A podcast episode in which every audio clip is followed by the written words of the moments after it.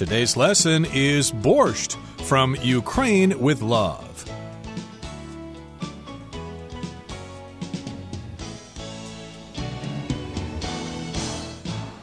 Hi, everybody. My name is Roger. And my name is Helen. Merry Christmas, everybody. Hopefully, you had a wonderful holiday yesterday. And of course, if you're full of holiday food, you might want to try something else for a change. And so, we're going to talk about something called borscht. Borscht, okay? Have you heard of this dish before, Helen? Yes, I have, and I've tried it before. I really like it. It's a very tasty, light soup, and it's very particular to Russia. And we're going to talk about that today how it's made, its history, and also what it represents. Indeed, and I don't recall ever having this myself when I was growing up. I may have had it, I don't remember, but in any case, I'm not quite sure if it's available here in Taiwan. Somebody must make it and serve it in a restaurant. If you know, let us know. But let's find out all about borscht right now. Let's listen to the first part, and then we'll come back to discuss it. Borscht from Ukraine with love. If you ask someone what food most represents Russian cuisine, chances are they'll say borscht. This beetroot soup, with its deep red color and pleasing combination of sour, savory, and sweet flavors, reminds one of Mother Russia almost as readily as a set of nesting dolls or St. Basil's Cathedral. But in fact, borscht is a Ukrainian dish, and it wasn't originally made with beetroot at all.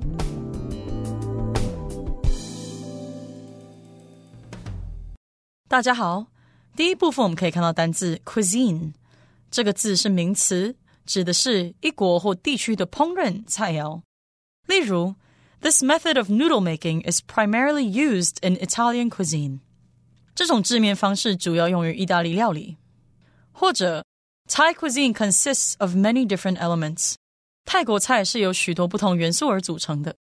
接着我们看到形容词 savory。它的意思是咸味的或是美味可口的。举例来说，Chinese Sichuan cooking has a number of famous savory dishes。中国四川料理中有一些知名的咸香菜肴。又或者说，The hostess set out several savory snacks for her guests。女主人端出多道可口点心招待客人。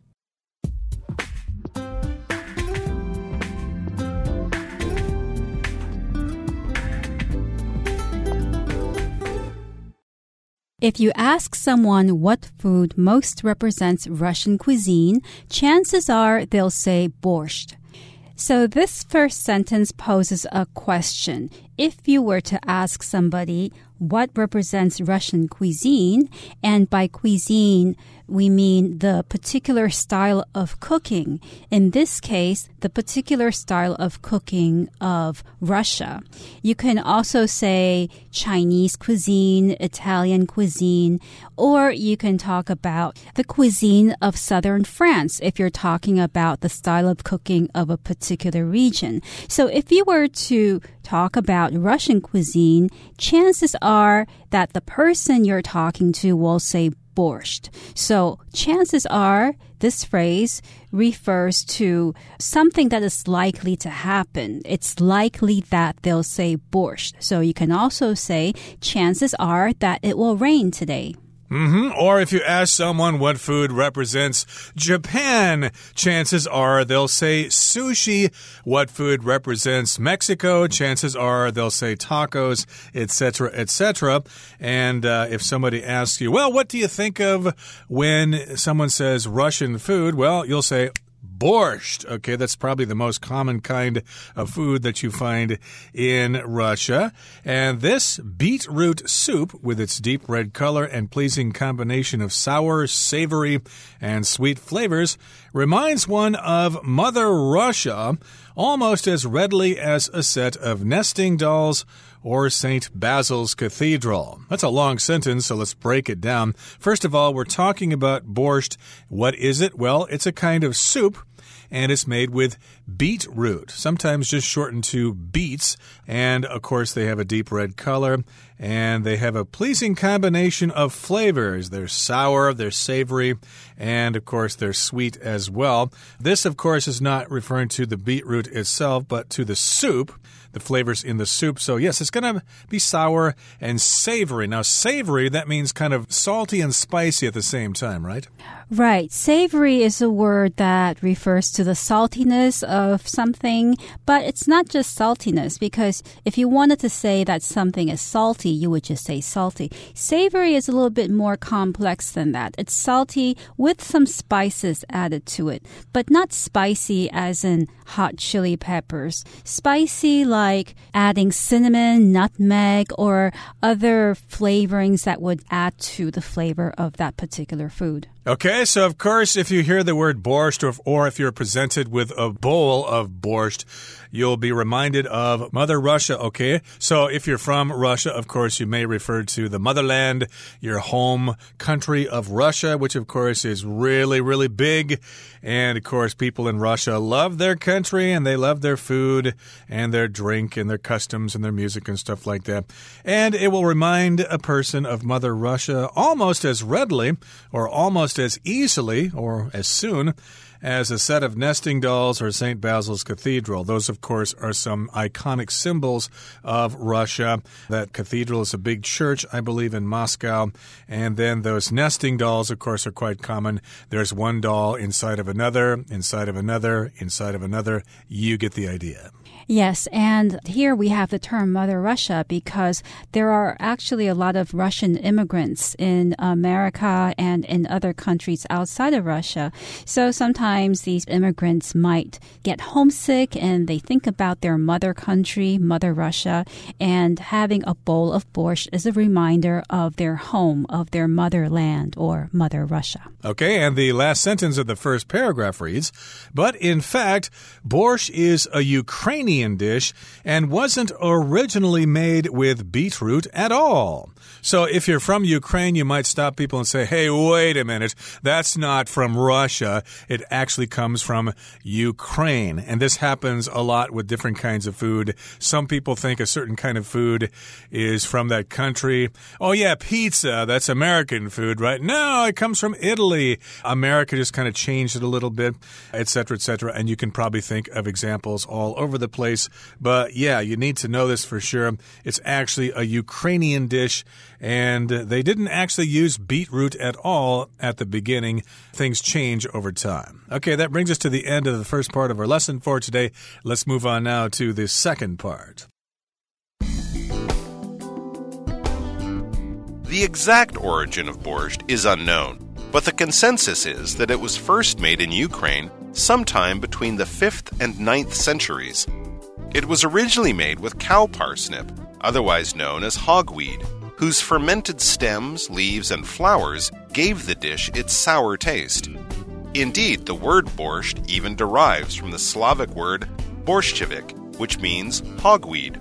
This early soup was a humble meal that was eaten by peasants and looked down on by nobles.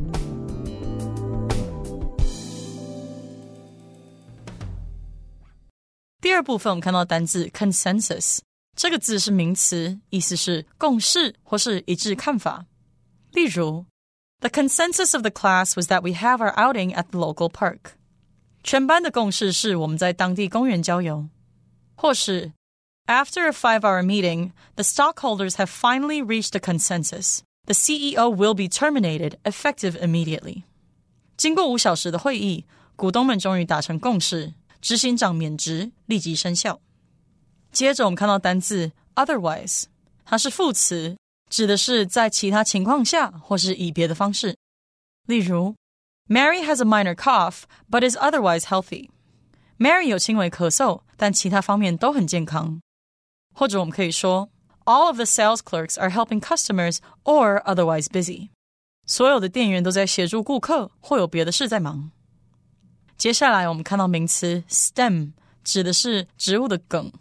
茎或是杆。举例来说，The stem of the rose has many thorns, so be careful when you hold it。玫瑰茎部有很多刺，所以拿着时要小心。又或者说，Lester pulled a grape from the stem, threw it into the air, and caught it in his mouth。 Lester 把一颗葡萄从茎部拔下来，丢到空中，然后用嘴巴接住。再来，我们看到单字 derive，它是动词，意思是起源于或是来自。 我们可以说，Many different medicines are derived from plants。许多不同的药品是源自于植物。也可以说，Wanda wears perfume derived from flowers。Wanda 喷了从花萃取制成的香水。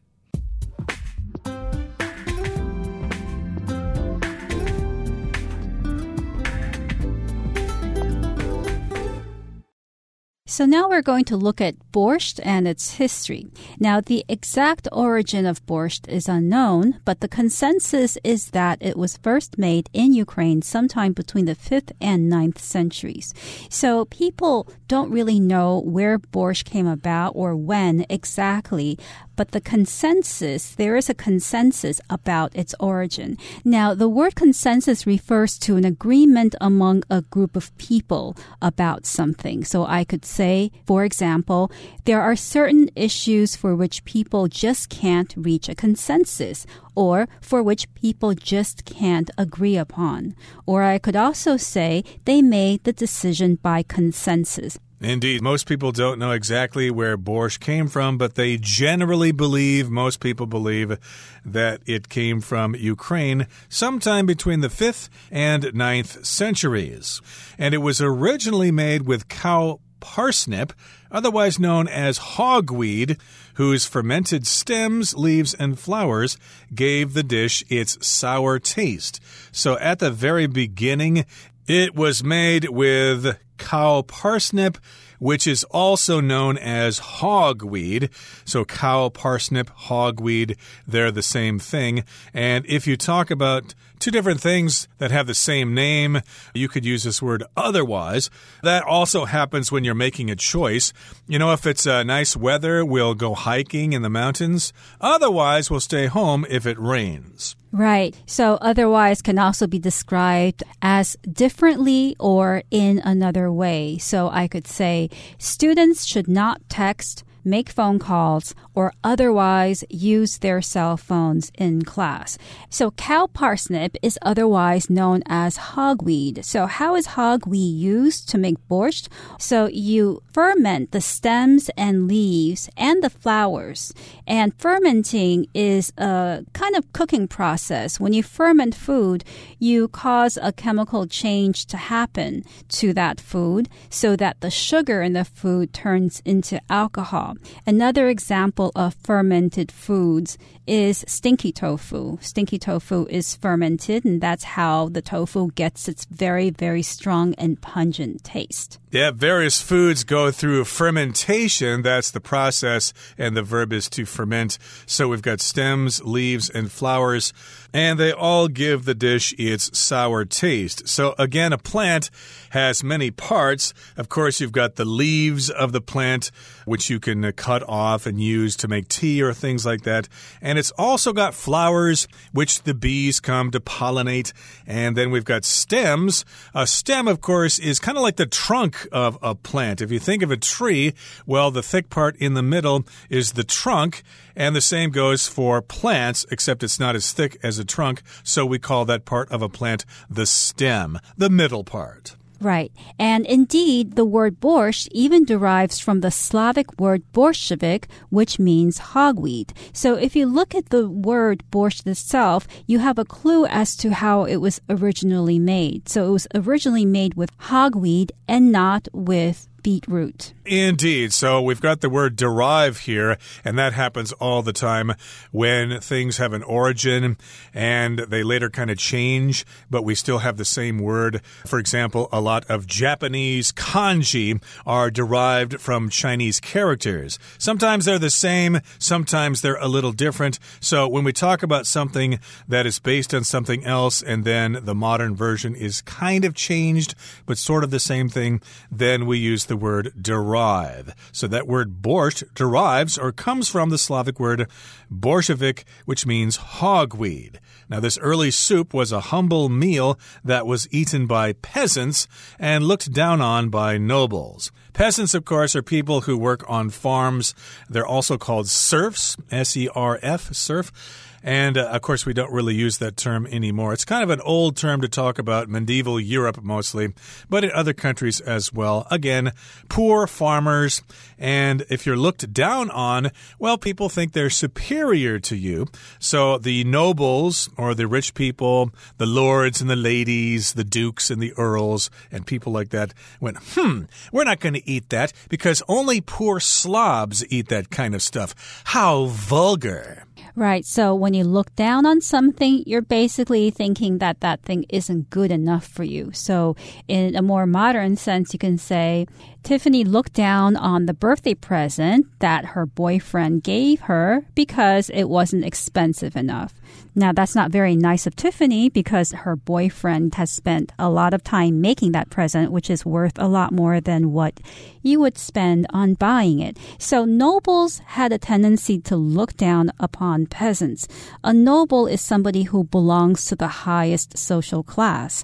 And back then, when you're a noble, it doesn't mean you have a lot of money. It just means you were born into a particular family that was considered of a higher social class than the other social classes in that society. A related phrase to looked down on, look down on is look down one's nose at someone. It means the same thing. It means you're kind of being snobby and you think you're superior to other people. Okay, that brings us to the end of the second part of our lesson for today. Let's listen to the third and final part.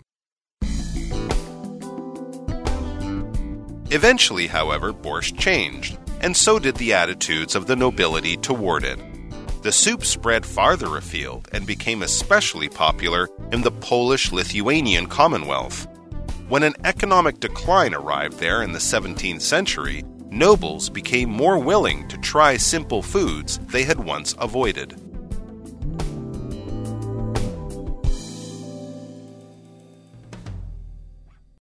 最后第三部分，我们看到名词 decline，它指的是衰退、衰落或是下降。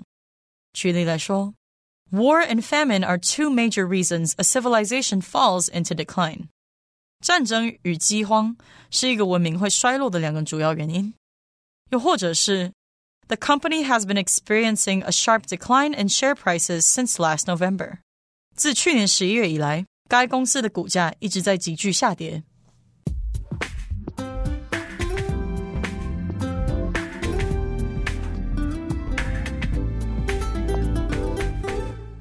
So in the past, the nobles looked down on borscht because they thought that it was a food for the peasants. But eventually, borscht changed, and so did the attitudes of the nobility toward it. The soup spread farther afield and became especially popular in the Polish Lithuanian Commonwealth. So eventually, the reputation of borscht changed. The nobility or noble people began eating it and thought that it was good enough for them. And the soup also spread to other countries. It spread farther afield. Afield here means far away, especially far away from where you presently are. So I could also say, as an example, as the baby tigers grew bigger, they began to wander further afield from their mother. Indeed. Okay, so it goes on to say the soup spread farther afield, spread all over the place and became especially popular in the Polish Lithuanian Commonwealth. And when an economic decline arrived there in the 17th century, nobles became more willing to try simple foods they had once avoided. So, of course, if you talk about an economic decline, we're talking about when the economy is not doing well. Some people also refer to this as a recession. And if it's really bad, then it's a depression. Right, and you can use decline in other contexts as well. It means a decrease in the quantity or the quality of something. So you could also say a decline in the company's production if the company has begun to produce less or fewer goods. Right, and decline, of course, can be both a noun and a verb. We could talk about the decline of the Roman Empire, or we could also say over time, the Roman Empire declined in power and influence, and it eventually disappeared. But here, of course, we've got an economic decline that took place in the 1600s or the 17th century, and the nobles there were getting hungry, and so they became less and less snobby, so they decided decided to actually try some foods that the humble peasants enjoyed. Gee, I don't want to starve to death. I like being snobby and stuff like that. I like to look down on those people, but I got to eat. I don't want to starve to death. So I guess I'll lower myself and try that soup that the peasants are eating. And they tasted it and they thought, oh, what have we been missing all these years? That's right. And that just shows you that a lot of the delicious foods we eat today come from humble origins. Roger had mentioned pizza in the beginning. So pizza is well loved today. Everybody eats pizza. But actually, it came from, it was a poor man's invention when there wasn't any meat or anything nutritious to eat. They just put something together with flour, water, and tomatoes, and they created something exceptionally delicious. Indeed, and it would be interesting to find out what sort of Taiwanese dishes have a similar origin. They began with the humble peasants, and now they are enjoyed by everybody in society, including the rich. Okay, that brings us to the end of our discussion about borscht for today. Let's now listen to Hanny, our beloved Chinese teacher.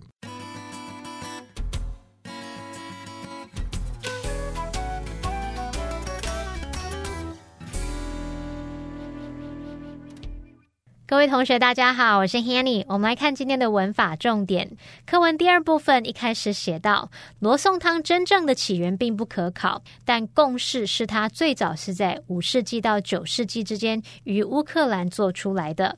文中是用单字 consensus 来表达共识，那它是来自动词 consent，c o n。S E N T，好，那我们来学它的字首字根。当我们看到 S E N T 或是 S E N S 或是拼作 S E N S E 这一类字根呢，它就带有知觉啊、感觉或是认为的意思。那在 consent 这个字当中，C O N 表示共同，字根 S E N T 表示感觉。对某事有共同、相同的感觉，有共同看法，应该很容易联想到 consent，它有同意、赞成的意思。那么它的名词 consensus 就表示共识、一致看法。我们顺便补充有相同字根的单字，第一个是 dissent，它的字首 d i s 表示不同，字根 s e n t 是感觉或是认为。那有不同的感觉、不同的看法，应该可以联想到 dissent，它有不同意的意思。而它当动词呢，就是指公开反对；当名词是指异议，就是不同或反对的意见。好，在第二个补充的是 resent，它的字首 r e 是做强调用，字根 s e n t 是感觉。那么当感受非常强烈，尤其是那种负面的情绪非常强烈，我们就可以用这样的方式去联想 resent，它有怨恨、感到愤恨的意思，那就是当动词来用。第三个补充的是 sentiment，它的字根 s e n t 表示感觉，m e n t 是名词字尾，合在一起 sentiment 表示感想啊、观点、意见、情绪、心情等等，后面加上形容词字尾 a l 变成 sentimental，那就是形容是感性的、多愁善感的或是感伤的。好，那我们接着读到课文第三部分的第一句，他说：Eventually, however, borscht changed and so did the attitudes of the nobility toward it. 然而，最终罗宋汤产生了变化，贵族阶层对他的态度也有了改变。那文中是用 so did 点点点来附和前面的句子，去表达也怎么样。我们其实也可以把后半句改写成 and the attitudes of the nobility toward it changed to 用 to 去表达也怎么样怎么样的语义也可以哦。好，那我们这边是要补充一下以 so 开头的肯定复合句。那它的句型是 so 加上助动词或 be 动词，再加主词。其中的 so 在这边是当副词去表达也是。那记得后方的主词跟助动词，或是主词跟 be 动词，它们要对调来形成倒装。举例来说，Reading is relaxing and so is listening to music。阅读是很令人放松的，听音乐也是。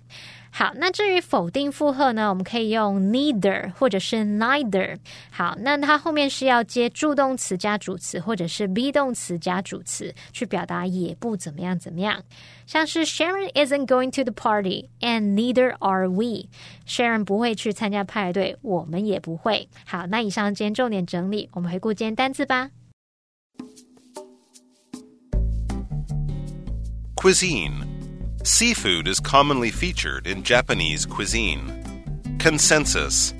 The group of friends could not reach a consensus on where to eat dinner. Otherwise.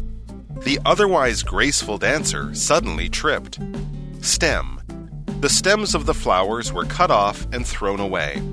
Derive. The majority of English words are derived from either Latin or German. Noble. The nobles became the enemies of the queen. Decline. The small town suffered due to the decline of the local steel industry.